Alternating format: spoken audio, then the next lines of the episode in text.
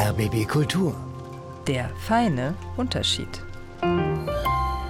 Die feministische Kolumne von Heide Österreich. In der es heute um Journalismus geht. In dieser Woche wurde nämlich die Theodor Wolf Preise des Bundes der Zeitungsverleger verliehen. Und in dieser, in der Kategorie Meinung ist der Preis an Ingo Meyer gegangen, den Korrektor der Berliner Zeitung, für eine lange Kritik am Genderstern. Das passt unserer Kolumnistin natürlich nicht, allerdings aus anderen Gründen, als Sie vielleicht denken. Das Präsidium des BDZV besteht aus 16 Männern und einer Frau. Die Jury des Theodor Wolf Preises besteht dagegen neuerdings aus fünf Männern und vier Frauen. Letztes Jahr war das Verhältnis noch 6 zu 3.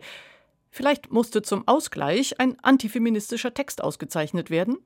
Polemische Frage, stimmt. Ich will damit verdeutlichen, was Polemik ist. Denn die Jury fand, dass dieser Text, der das Märchen vom Gendersterntaler heißt, ohne jede Polemik die Genderfrage beleuchte. Allein mit der Kraft des Arguments und der Kompetenz habe der Autor die Jury beeindruckt. Hinreißend mutig sei hier gegen den Mainstream angeschrieben worden. Da möchte ich, natürlich ganz ohne Juryfunktion, dennoch eine abweichende Meinung zu Protokoll geben. Im Text geht es um Identitätspolitik, also darum, dass verschiedene bisher übergangene gesellschaftliche Gruppen sichtbarer werden wollen, unter anderem auch in der Sprache. Der Text sieht darin das Gespenst einer Ideologie, die die Welt in wir und ihr teilt, die ein- und ausgrenzt, die Begriffe wie transphob und woke erfindet und Menschen damit kategorisiert. Noch ein Zitat. Eines der Ziele der Identitätspolitik ist die Reinigung der Gesellschaft von allem, was als problematisch angesehen wird. Der Text spricht von GenderistInnen, die alles gendern, was nicht bei drei auf den Bäumen ist, nur die Diktatoren angeblich nicht, die blieben männlich. Wäre mir neu. Wie auch immer. Der Text lehnt Gendersterne aus vielen Gründen ab und kommt zu dem Schluss, das generische Maskulinum ist eine Bastion der sprachlichen Effizienz und Klarheit in einem langsamen, bürokratischen und ein bisschen verrückt gewordenen Staat. Wo die von der Jury hochgelobte Kompetenz des Autors liegt, müsste man noch genauer herausarbeiten. Genderkompetenz ist damit sicher nicht gemeint. Dann hätte mal die eine oder andere Studie eine Rolle gespielt, in der das Problem mit der verallgemeinernden männlichen Form beleuchtet wird. Mit Identitätspolitik hat der Autor sich eventuell auch noch nicht so ausgiebig beschäftigt.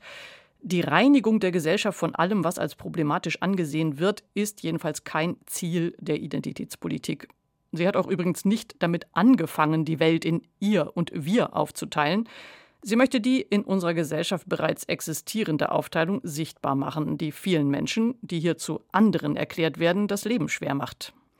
Also kurz, der Text hat starke polemische Anteile und er ist nicht gegen den Mainstream gerichtet, sondern er verteidigt den Mainstream und den Status quo gegen neuere Bestrebungen, unsere patriarchal geprägte Sprache zu demokratisieren.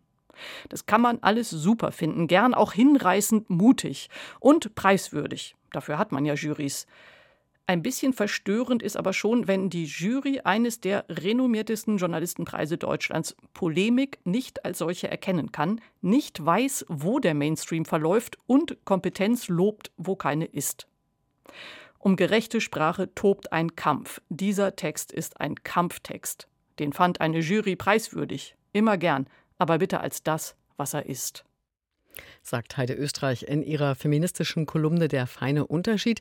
Diese Folge und viele weitere gibt es auch zum Anhören bei uns online auf rbbkultur.de.